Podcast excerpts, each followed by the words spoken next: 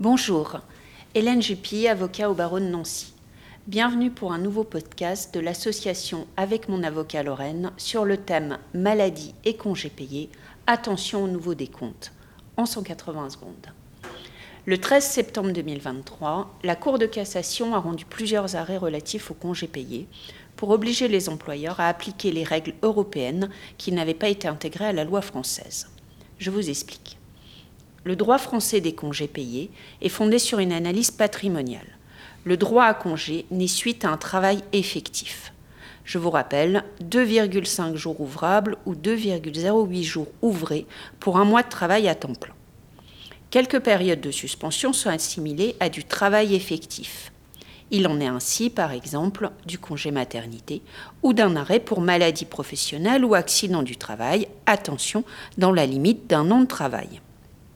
Les textes européens instaurent quant à eux un droit fondamental au repos et à ce titre imposent l'acquisition de congés payés pendant les arrêts de maladie, quelle qu'en soit la cause et quelle qu'en soit la durée.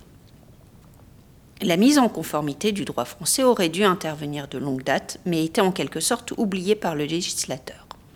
La Cour de cassation vient de prendre la main et de juger donc que pendant les arrêts de travail pour maladie, le salarié acquiert des congés payés, quelle que soit la cause de la suspension pour maladie et quelle qu'en soit la durée. Il n'y a donc plus de limitation à une durée d'un an en cas de maladie professionnelle ou d'accident du travail, et en cas de maladie simple, en quelque sorte, un nouveau droit est né. La jurisprudence pouvant avoir un effet rétroactif, le salarié peut à la fois bénéficier de ce nouveau droit pour le présent, mais aussi demander à récupérer éventuellement les congés payés qu'il aurait dû avoir pour le passé.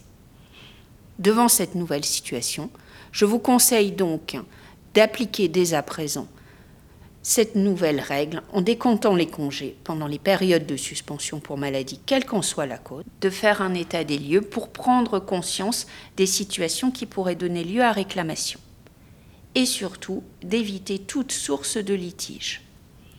Par exemple, si un salarié revient suite à un long arrêt maladie à cette rentrée, il faut, à mon sens, lui accorder des congés de fin d'année en cas de fermeture d'entreprise sans défalquer de rémunération à ce titre. Merci de votre écoute et rendez-vous pour un prochain podcast de l'association avec mon avocat Lorraine.